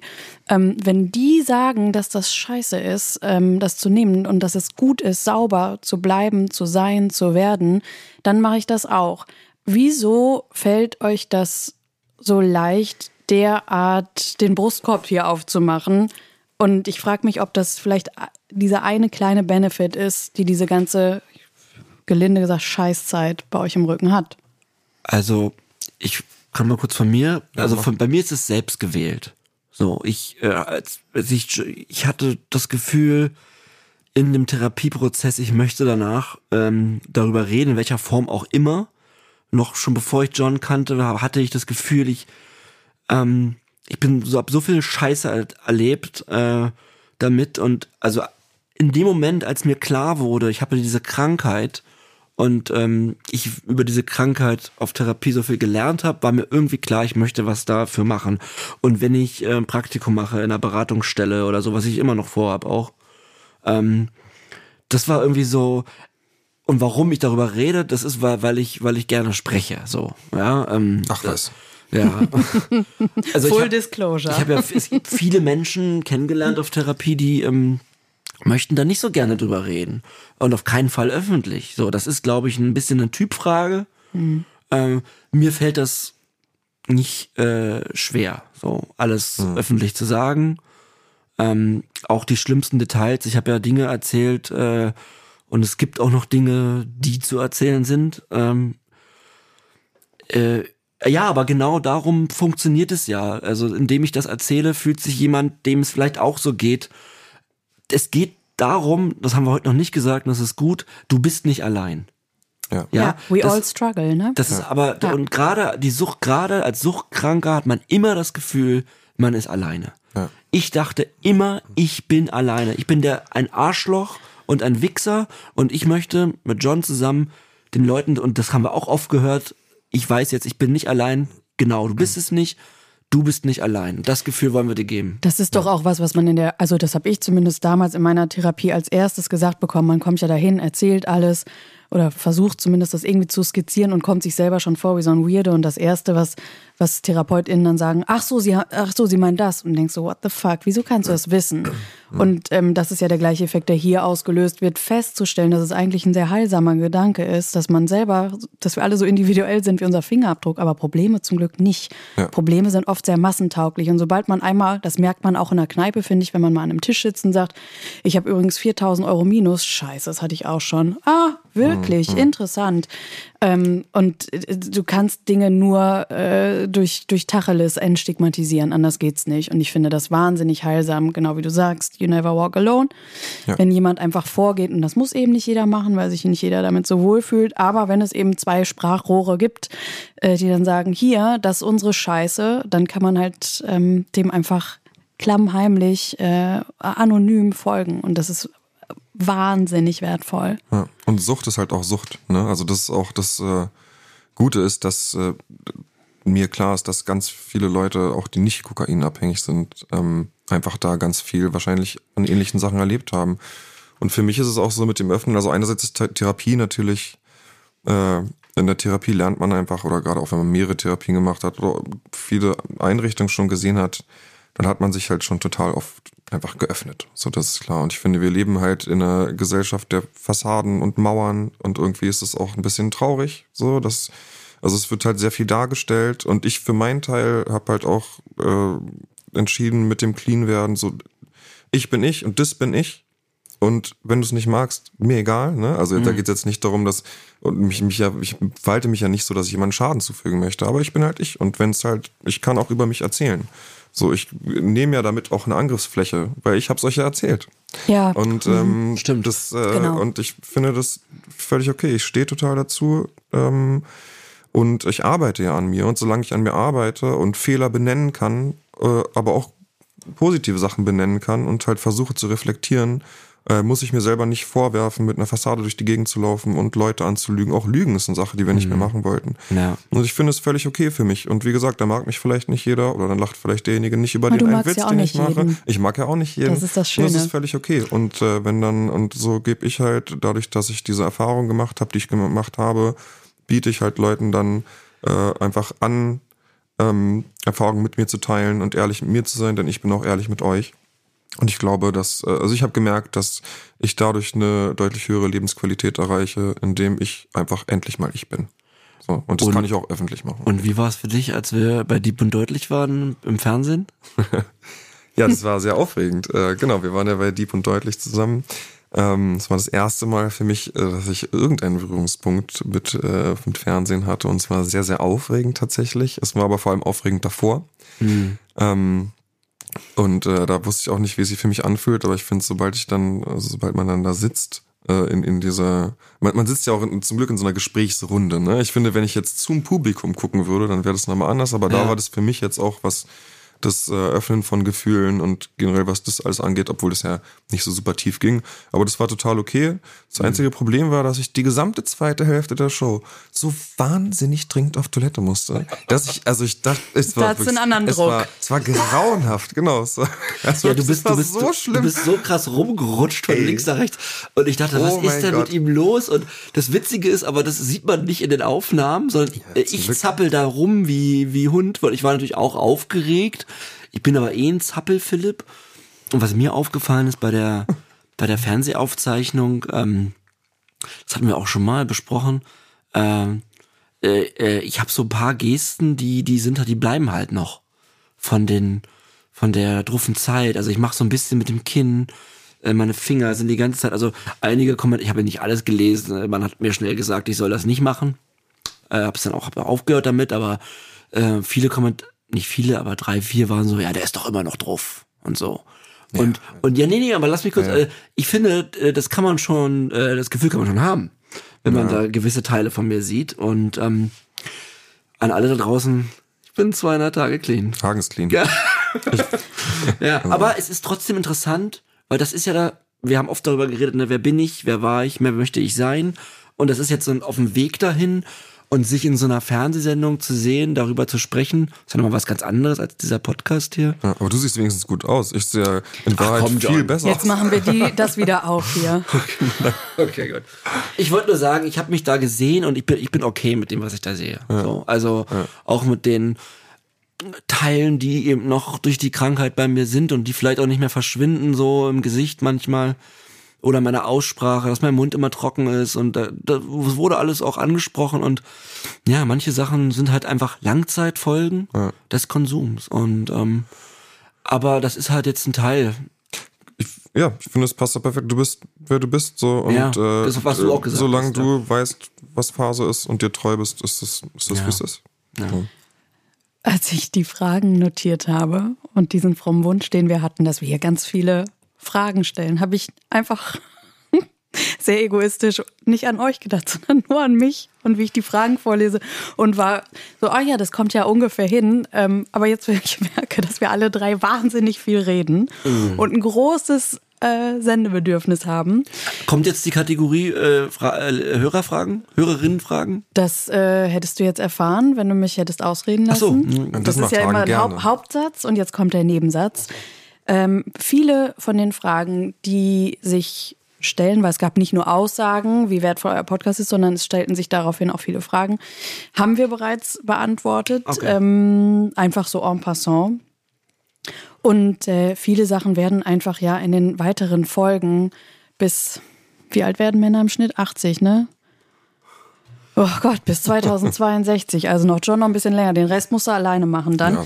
Ähm, ich habe mal, äh, ich durfte mal Stephen King äh, kennenlernen. Als ich den kennengelernt habe, war der, glaube ich, pff, seit 20 oder 30, also seit mehreren Dekaden trocken. Und Ah ja, ähm, wir haben uns über Suchtdruck unterhalten und ich habe ihn dann gefragt, wann er ähm, das letzte Mal Lust hatte auf ein, auf ein Bier oder ein Shot. Und ähm, dann meinte er so, gestern, wieso? Ähm, der ist ein sehr lustiger Mann, muss man dazu sagen. Deswegen weiß ich nicht, wie viel Wahrheitsgehalt da drin ist. Aber ähm, ich frage mich, und das ist etwas, was ich von mir selber sehr gut kenne, und ihr habt ja auch schon den erlaubnisgebenden Gedanken häufig angesprochen, der ja auch von, von Klaas dankenswerterweise bei Baywatch Berlin zitiert wurde. Und ich glaube, alle können damit auf ihre Art und Weise sich in Verbindung bringen. Jetzt sind es ähm, bei dir zum Beispiel, Hagen, sieben Monate und ein bisschen.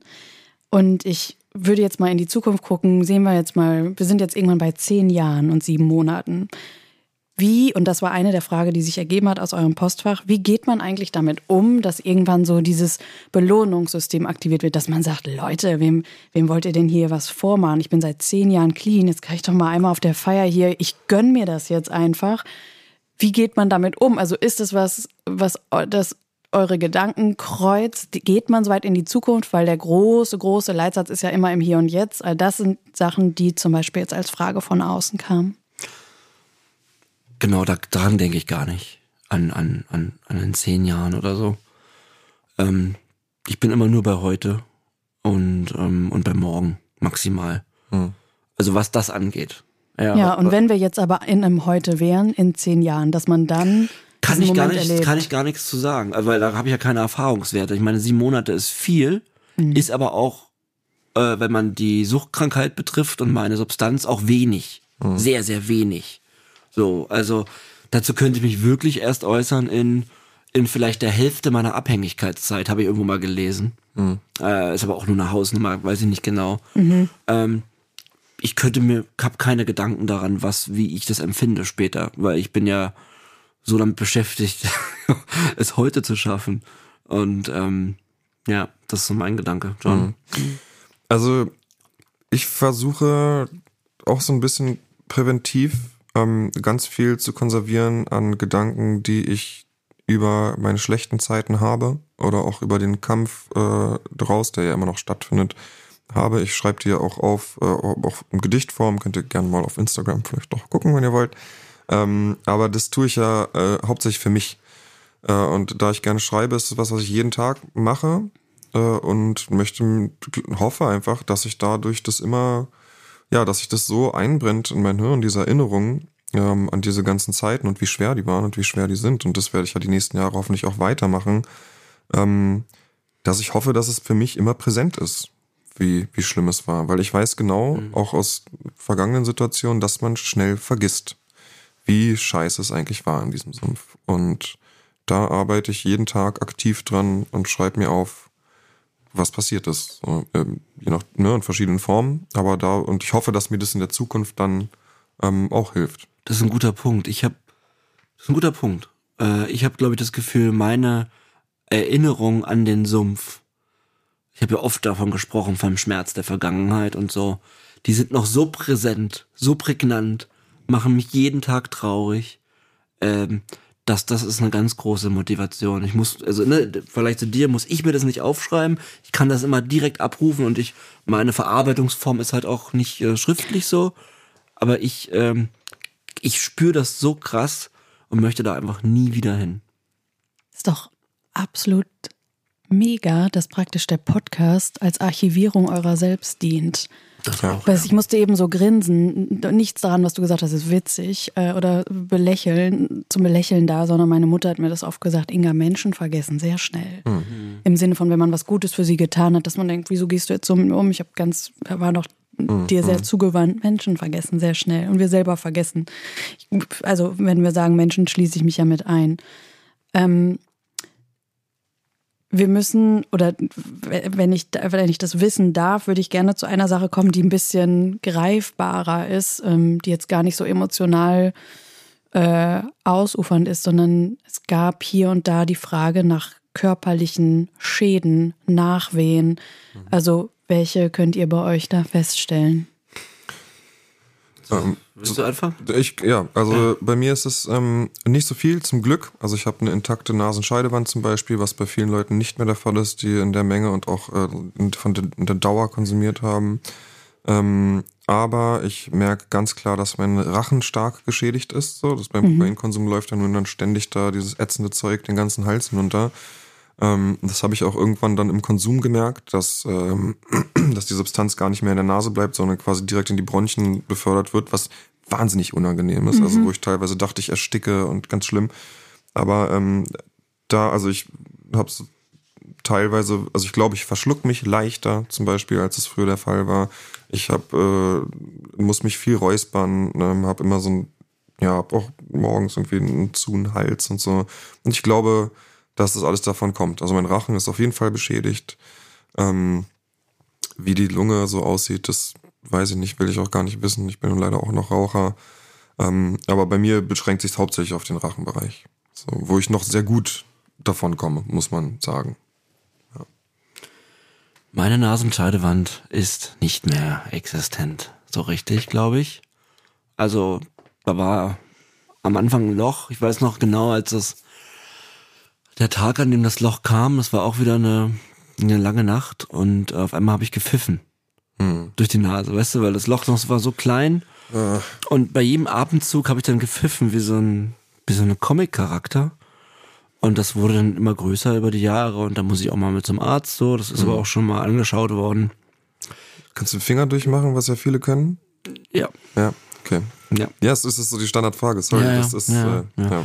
Ansonsten habe ich ja auch gerade schon angesprochen. Es gibt so ein paar. Ähm, ich zappel noch mehr rum, als ich glaube ich vor meinem Konsum gezappelt habe und äh, bin bin ja nach zwei, drei Stunden äh, in Gesellschaft äh, kann ich mich nicht mehr konzentrieren hm. auf Gespräche.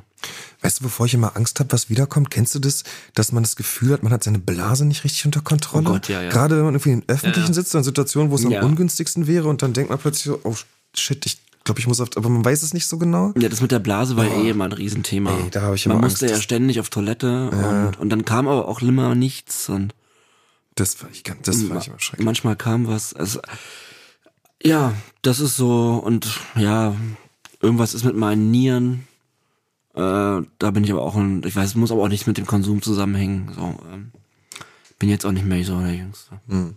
Aber äh, prinzipiell habe ich es okay überstanden. So. Ich bin zum Glück ganz froh. Das merke ich, äh, dass mein, dass mein Gehirn noch gut funktioniert. Also ich kann jetzt hier mit euch sprechen und äh, generell mich mit Leuten unterhalten und, äh, und ich merke, ich krieg noch gute äh, Verbindung hin und begreife, was ich in den Nachrichten sehe oder so. Mhm. Ich habe halt auch Leute schon getroffen auf äh, Therapie, die die nochmal zehn Jahre länger konsumiert hätten, denen es dann schwieriger fällt. Ja. Äh, das meine ich jetzt gar nicht despektierlich, die, die denen es schwieriger fällt, dann ähm, die Nachrichten zu verstehen. Und da bin ich dann echt froh, dass ich das, das noch drauf habe. So. Aber auch dankbar und demütig, ja. So, jetzt kommt eine Überleitung aus der Hölle. Harndrang hat man ja auch oft nachts. Ne? Mhm. Da müssen wir auch auf Klo.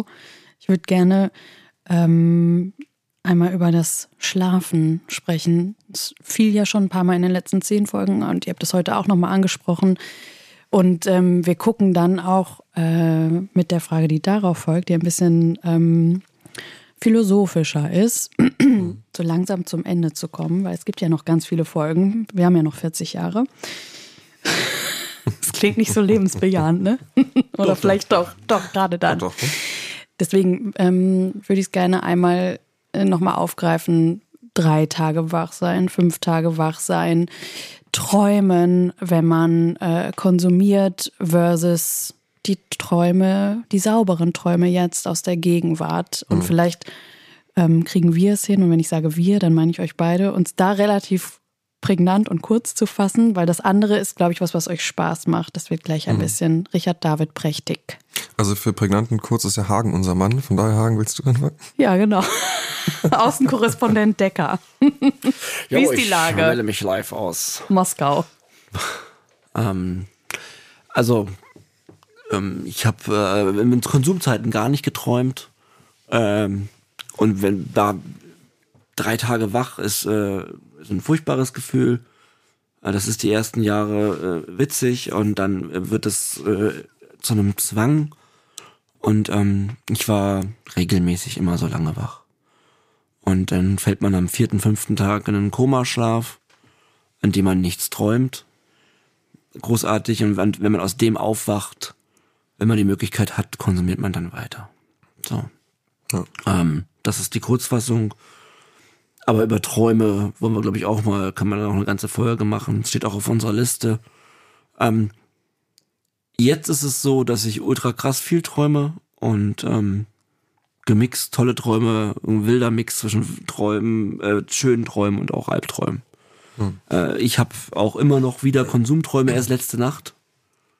Ähm, ich habe geträumt, ich konsumiere in meinem Kinderzimmer, also ich bin Kind, konsumiere aber und meine Omi weiß das und äh, kontrolliert das die ganze Zeit und ist so hinter mir her, dass ich das nicht mache. Ich schließe mich aber in irgendwelchen Zimmern ein und konsumiere weiter. Also ich ist auch lange, also das war wirklich der erste Traum seit langer Zeit, äh, wo ich wirklich konsumiert habe. Ja, andere Konsumträume, da ging es darum, ähm, nicht zu konsumieren oder der, oder der Konsum, der Konsum stand irgendwie bevor, das kam nicht dazu, ne? War das so das übergeordnete Thema. Gestern habe ich im Traum konsumiert und es war ganz, ganz schlimm. Schon im Traum. Also man hat ja im Traum dann keine High-Wirkung. Das ist, also das haben wir auch schon manche erzählt, die dann das sogar im Traum erfahren. Das stelle ich mir auch interessant vor. Also oder kompliziert und schwierig, glaube ich sogar, das auch zu verarbeiten. Bei mir ist dann im Traum nicht, ähm, ich habe keine, keinen kein Rausch, aber die, die anderen Gefühle sind halt alle echt. Also Scham, mhm. Wut, äh, Lügen, dieses ganze wilde Konstrukt, in dem man ja, in dem ich ja über zehn Jahre gelebt habe, das wird dann in so Träumen immer noch mal wieder reaktiviert und äh, boah, da wache ich auch echt auf und bin völlig fertig. Mhm. Ja, mit den Nerven. Mhm. Das glaube ich. Ja, das weil Hagen jetzt das äh, so kurz und knapp erzählt hat, werde ich nochmal ausführlicher antworten. nee, also ähm, ja, also die äh, auf, auf, auf Drogen träumt man eigentlich nicht. Ich glaube, das ist ganz allgemein auf, soweit ich weiß, alle Substanzen ähm, zu münzen. Ich bei Gras auch nicht, oder? Nee, bei Gras überhaupt gar wusste nicht. Ich nicht wusste also das nicht, ist auch bei Gras so, dass die Träume wiederkommen, wenn man aufgehört hat. Das ist auch ein, ah. so ein Cannabis-Konsumenten. Alkohol habe ich schon geträumt. Ja, bei Alkohol kann das sein, aber jetzt so bei diesen, bei, bei den ähm, Substanzen jetzt, die, ah ja gut, bei Alkohol, klar. Aber jetzt bei, bei ähm, Cannabis nicht, bei Pregabalin auch nicht, Kokain sowieso nicht. Ähm, da wird ja einfach alles da wird auch nichts verarbeitet. Ich glaube, mhm. deshalb träumt man mhm. auch einfach so viel weniger. Ähm, Und ähm, ja, ich habe jetzt auch, also ich habe gar keine Konsumträume zum Beispiel. Ja, groß, herzlichen Glückwunsch. Ich, ja, vielen Dank. Ich, äh, Die kann man doch nicht gebrauchen. Ich träume eigentlich ganz gut. Das Lustige ist, ich kann in allen meinen Träumen, und das ist schon seit meiner Jugend so, kann ich immer unendlich hoch springen. Das heißt, ich habe meist ganz gut, ja, so, ohne Scheiß. Wie Super Mario. Ich habe einen dauerhaften Skill im, in meiner Traumwelt. Immer. Und der ist immer, in jedem Traum. In jedem Traum. Ich bin und so neidisch auf deine Nächte. So. Und dann, wenn irgendwas ist, dann springe ich irgendwo auf den Balkon oder hänge mich an so einen Ast. Oder Alter, wie die ich. Gummibärchen. Ja, warte, warte mal kurz, das ist doch nicht dein Ernst. Doch, in jedem Ernst. Traum ich schwör's dir, in jedem Traum. übermäßig hoch und weit springen. Unendlich hoch. Ich mache nur, ich habe letztens wieder ein ganz, ja, ist das dein Ernst jetzt schon? Ja, ich schwör's dir, das ist wirklich mein Ernst. Das muss diese ja, ist wirklich so. Ich, das habe ich noch nie gehört. Ich schwöre, dass es so ist. Okay, und das krass. ist mega gut. Aber, aber kurz, also du bist dann so, also ganz normale Situation, irgendwas, ja, ja. irgendwie. Und dann, aber statt aber wegzugehen, mache ich so ein paar Seiten. Du springst einfach. dann weg. Ja, zum Beispiel. Du, du springst ja. auch Letztens war ich bei Miley Cyrus in ihrem Schlafzimmer und die hatte aus, Bau, aus Bauklötzen so eine Burg gebaut und da habe ich einen Salto drüber gemacht und habe so einen Bauklotz oben umgestoßen und dann war sie sauer. Das war ein Traum, den ich vor ungefähr zwei Wochen hatte. Mega weird, aber super lustig. Wie ist denn deine Connection zu Miley Cyrus? Ich habe keine. Ich weiß auch okay. nicht, woher das kam. Okay. Aber ich glaube, das Springen kommt halt von den Basketballspielen früher. Dass das so einfach drin bei mir ist. Aber das ist auf jeden Und Fall cool. Und macht sich das im Traum dann immer auch glücklich? Schon, weil ich bin der Einzige, der das kann. Und Ach, alle finden es halt immer wahnsinnig, alle finden es immer wahnsinnig cool. Also, also das, das ist ja unfassbar. Nur mal kurz dazu. Also es gibt keinen Traum, in dem du nicht hoch und weit springen nee, kannst. außer es sind halt so Träume, die halt zum Beispiel, wenn es alles im Wasser stattfindet oder so, dann habe ich natürlich, dann, ne, dann bin ich ausgeschaltet, neutralisiert. Okay. So, jetzt wo die Stimmung hier so oben ist, ziehe ich die künstlich runter natürlich, ja, wie es meine Art ist. Okay. Das ist mir nämlich hier zu viel, zu viel gute Laune. Okay, okay. Und ähm, es kommt jetzt noch eine kleine Zwischenfrage und dann gehen wir ganz philosophisch da hinten raus. Was glaubt ihr, weil die Statistik spricht für sich, was glaubt ihr, warum ähm, sind es hauptsächlich Männer, die den Drogen so zugewandt sind. John, er zeigt auf dich. Ja, ich, muss ich das annehmen einfach? Nein, du musst oder? hier gar nicht. Das ist ein freies Land und de, dein Wille ist dein Himmelreich. Also ich weiß es nicht. Ich, ich glaube, dass Frauen einfach ein bisschen weniger, äh, also dass die Risikobereitschaft bei Frauen ein bisschen geringer ist. So, das sieht man ja auch, im, also das weiß man ja auch aus Straßenverkehrsstatistiken und so. Mhm. Ähm, und ich glaube, dass das auf jeden Fall was damit zu tun hat. Ähm, dass wahrscheinlich auch äh, so Dinge wie halt Familiengründung, Schwangerschaft etc. auch dann vielleicht Dinge, die sich anbahnen, unterbinden können oder da nochmal einfach ein bisschen mehr ja, dass einfach noch mehr Motivation ist, eben nicht in sowas, also so sein Leben so abzugeben an etwas anderes. Ähm, ich, ich, aber ich weiß es einfach, also ich kann es ganz schwer einschätzen. Ich glaube tatsächlich, dass viel mit Risikobereitschaft zu tun hat, weil ich halt noch weiß, ich weiß noch den Moment, wo ich meinen Respekt vor harten Drogen verloren habe, mhm. als ich erstmal welche genommen habe. Und davor hatte ich immer wahnsinnige Angst davor. Mhm. Und hatte halt, also das Bild, was man ja vermittelt bekommt, bevor man Drogen konsumiert. Eigentlich muss man ja krasse Angst vor harten Drogen haben. Heroin und Narko. Man kennt es irgendwie aus nur Horror-Stories und so. Ähm, und ich weiß, ich weiß. Also es ist aber es ist auch schwer zu sagen. Es gibt ja auch ganz viele abhängige Frauen. Ne? Also wir haben ja ganz viel Kontakt jetzt auch ja. mit abhängigen Frauen sowie Männern. Ich weiß es nicht. Ich aber möchte mir auch nicht anmaßen, die Lösung dafür oder die, zu wissen, warum das so ist. Nee, es geht ja auch erstmal nur um, um, um Gefühl dazu. Also ähm, es sind schon sehr viele Männer. Männer kosten den Staat ja auch unfassbar viel Geld aufgrund dieser ähm, Faktenlage.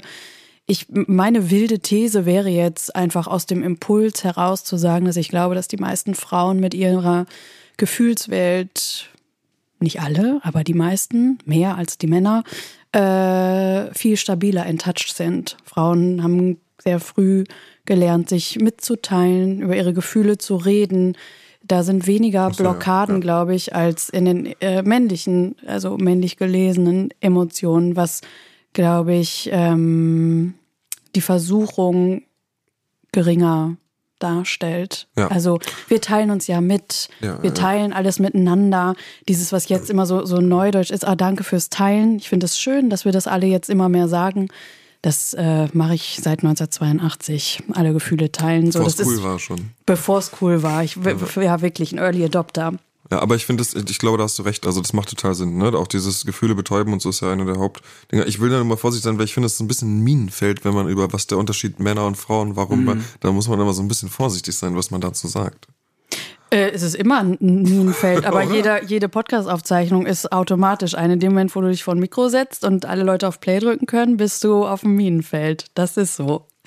Naja. Ähm, es, äh, die, dieses philosophische Ende, was ich jetzt gerne einleiten möchte, ist, ich habe mir nochmal notiert, und da sind wir natürlich wieder bei meiner These, auch da sind es wahnsinnig viele Männer und ich nenne euch mal nur drei. Ähm, Jackson Pollock, Alkoholiker, Van Gogh, äh, abhängig von Absinth, Warhol, äh, Kokain abhängig. Also gerade in der Kunstszene, Künstler ja per Definition Menschen, die sich freiwillig so an den bürgerlichen Rand begeben, ähm, hat man wahnsinnig viele Leute, die drogensüchtig wurden, waren, sind.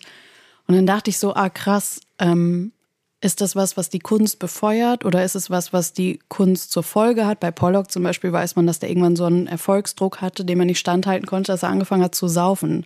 Der hat aber nüchtern geile Bilder gemacht. Ähm, und das Saufen kam eigentlich erst mit dem Erfolg. Und ähm, da habe ich mich gefragt, weil es jetzt ja auch immer viel darum geht, äh, sauber bleiben, sauber bleiben, sauber bleiben, ist ja sehr dogmatisch und das ist jetzt ja auch gerade das richtige Mindset für euch. Menschen haben immer Drogen genommen, äh, nehmen sie, werden sie auch immer nehmen. Und inwiefern stellt man sich eine Welt vor, wenn ich jetzt einfach einmal schnipse und es gibt es alles nicht mehr?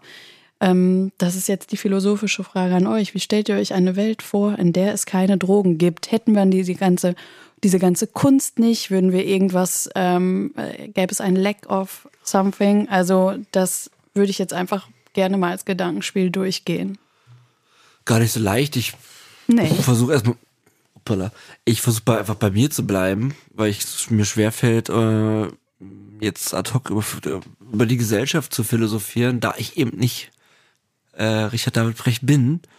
Ähm, aber ähm, ich glaube nicht, dass die Kunst dann wegfällt. Also ich bei mir war das ja sehr eng verknüpft eben auch, ne, mit meinem kreativen Schreiben, mit meinem äh, Schneiden der Filme. Von daher kann ich da etwas zu sagen. Und das hat gut funktioniert, aber eben auch nur für einen gewissen Teil. Und der war auch relativ kurz.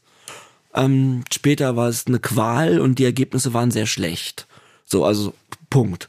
Ähm, ähm, jetzt male ich ja auch Bilder, clean. So, Punkt. Pollock hat auch äh, nicht immer gesoffen dazu. Ähm, genau. Und die Beatles haben auch in Interviews gesagt, äh, die hatten ja auch Erfahrungen mit Heroin, mit, also John Lennon war stark heroinabhängig. Viele Jahre, ähm, als dann Gras und LSD kamen, waren die natürlich auch voll dabei und ich bin ein großer Fan. Von daher kenne ich dort auch die Literatur und Großer Fan von Gras und LSD? Von den Beatles. Ach so. Danke für die Nachfrage. John. Äh, und, und in allen Interviews ist rauszulesen, und das ist auch klar, es gibt nicht eine Aufnahme, die veröffentlicht ist von der Gruppe, wo sie stoned waren. So. Ja, da haben sie vielleicht mal stoned was gemixt und was rückwärts spielen lassen, mhm. es dann aber am nächsten Tag nüchtern äh, weitergemacht. Also, ne, es gibt natürlich Momente, da hat, da denkt man, man hat eine Inspiration. So, äh, so kann ich es auch empfinden. Aber ich weiß auch, dass die Inspiration, und da bin ich jetzt nur bei mir, äh, dass die auch so kommen kann. Und mhm. ähm, das ist das ist jetzt so meine Schnellantwort. Ähm, dass Menschen, dass Drogen da sind, seitdem es die Menschheit gibt, ja, sei es irgendwelche Pflanzen, Blüten, was auch immer. Das machen die Menschen schon immer. John und ich haben auch, das passt vielleicht in dieses philosophische. Wir sagen ja nicht, nehmt keine Drogen. So, also das sagen wir schon. Aber weißt du, was ich meine, John? Weil ja, werdet nicht abhängig. Genau. Halt genau. Also, weil du kannst, wenn wir jetzt uns hinstellen und sagen, bitte trinkt nie Alkohol, bitte rauch keinen einen Joint. Das ist ja Bullshit. Mhm. Ne? Aber wenn ihr das machen wollt, okay. Aber bitte, bitte äh, achtet darauf, weil wenn du diese Suchterkrankung einmal hast, dann geht's richtig tief den Bach runter und das kann dich halt auch dein Leben kosten. Und der schmale Grad zwischen, das haben wir auch an all den Nachrichten eben festgestellt, der schmale Grad zwischen ich konsumiere regelmäßig zu, ich bin süchtig, ist halt, wo ist da die Grenze und wann mhm. fängt die an?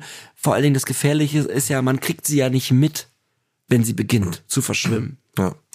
Genau, und auch, auch so ein Themen wie, also jetzt nur mal ganz kurz, äh, was ich da anfügen möchte, auch Themen wie Safer Use und so sind mhm. wichtig. Ja. Und die werden wir auch noch bearbeiten. Ja. Aber ich sitze hier und bin ein bisschen über 200 Tage clean und ich werde garantiert jetzt nicht erklären, wie man gut Kokain konsumiert. Richtig. So. Also, weil nicht, das ist äh, nicht die Zeit und der Ort dafür, das zu tun. Dafür sind wir gerade noch nicht da. Aber das wird noch kommen. Ich glaube übrigens zu der Frage, äh, genau wie Hagen auch, dass es auf jeden Fall weiterhin Kunst geben wird. Ich glaube sozusagen, dass sogar eher die Kunst unsere Droge wäre. Ich glaube, dass ja. wir uns mit dem, was wir aus Kunst ziehen können, berauschen würden, natürlich auf einer anderen Ebene und in einer anderen Form. Äh, ich denke, wir wären deutlich mehr in Kontakt mit unseren Gefühlen, weil wir nie lernen, wie wir sie ausschalten können und hätten einen besseren Umgang damit. Und ich glaube, ähm, ich glaube, es wäre ganz interessant ich empfinde auch oft, wenn ich male oder wenn ich einen geilen Song höre unter der Dusche und laut singe, dann habe ich auch ein Rauschgefühl, weißt du? Klar. Äh, und das ist großartig. Und danach kann ich mich auch hinsetzen und denken, so, boah, jetzt habe ich auch ein geiles Bild gemalt. Nur so mal als Beispiel. Also ich, das ist ja auch so ein Ding, was wir wieder neu lernen müssen, ähm, das normale Glück wieder perfekt empfinden zu können. So. Ich glaube übrigens, das ist total wichtig. Erstmal finde ich schön, die Kunst als Droge äh, zu konsumieren, finde ich super. Ähm, sehr zitierfähig.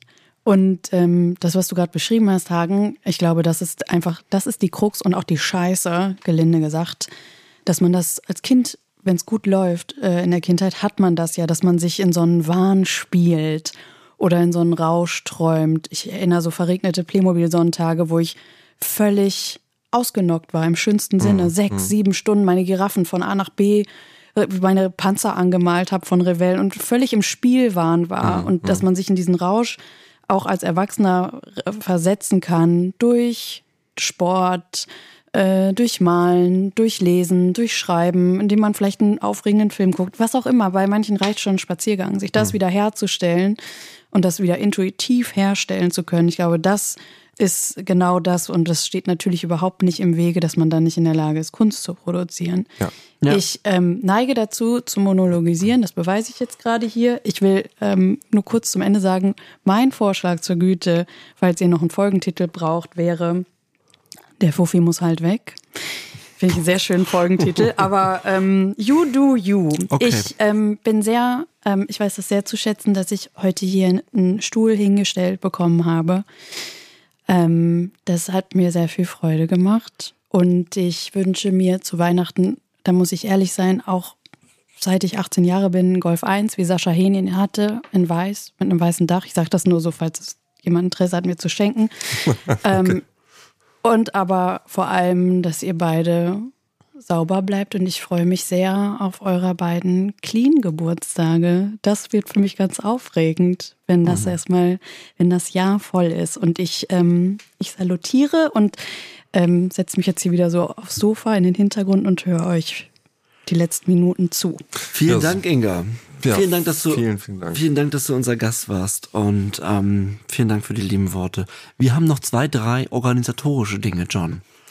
Ja, genau. Und zwar ähm, einmal äh, ja, möchte ich ankündigen, dass wir auf dem Event namens Nice Dry sprechen werden. Das ist am 27.01. in Hamburg. 20.15 Uhr, Bühne 1, Stage A, Triple A, Sucht und Süchtig Live Podcast, genau. Ja, habe ich auf jeden Fall Bock drauf, habe ich auch noch nie gemacht. Sowas wird wird interessant. Hoffentlich muss ich nicht die Hälfte der Zeit dringend auf Toilette wie bei Deep und Oder, oder 80 Prozent einfach nur mir zuhören. Ja, nee, da brauche ich ja nur anzurufen. okay, also wir sind äh, live beim Nice Dry Event in Hamburg am 27.01. Ja. Nähere Informationen dazu auf unserem Profil und natürlich auch auf dem Instagram-Profil vom Nice Dry Event. Liebe Grüße an das Nice Dry Event und vielen Dank für die Einladung. Genau, liebe Grüße gehen raus. Ansonsten ist es so, dass ihr jetzt Sucht und Süchtig, wie ihr jetzt gerade merkt, auf einem neuen Kanal hört, Sucht und Süchtig Staffel 2. Wir würden euch bitten, diesen Kanal, wenn ihr zu unserer kleinen Sucht- und Süchtig-Bubble gehört, wenn ihr treue Hörer seid, teilt den bitte ähm, mit eurem Freundeskreis, macht eine Story vielleicht darüber. Äh, auf jeden Fall müsst ihr jetzt allerdings nochmal bewerten. Und äh, wir haben leider keinen Zugriff auf den alten Kanal, aber das ist nicht schlimm. Ähm, Sucht und Süchtig Staffel 2 wir würden uns mega freuen, wenn ihr es teilen könntet und uns wieder eure grandiosen fünf Sterne rüberschickt, denn bisher liegen wir immer noch bei 5,0 und ich muss sagen, John, das finden wir beide schon auch ja, echt Wahnsinn und mega. Wir haben es heute schon oft genug, aber es, wir können es nicht. Vielen lieben Dank an alle da draußen.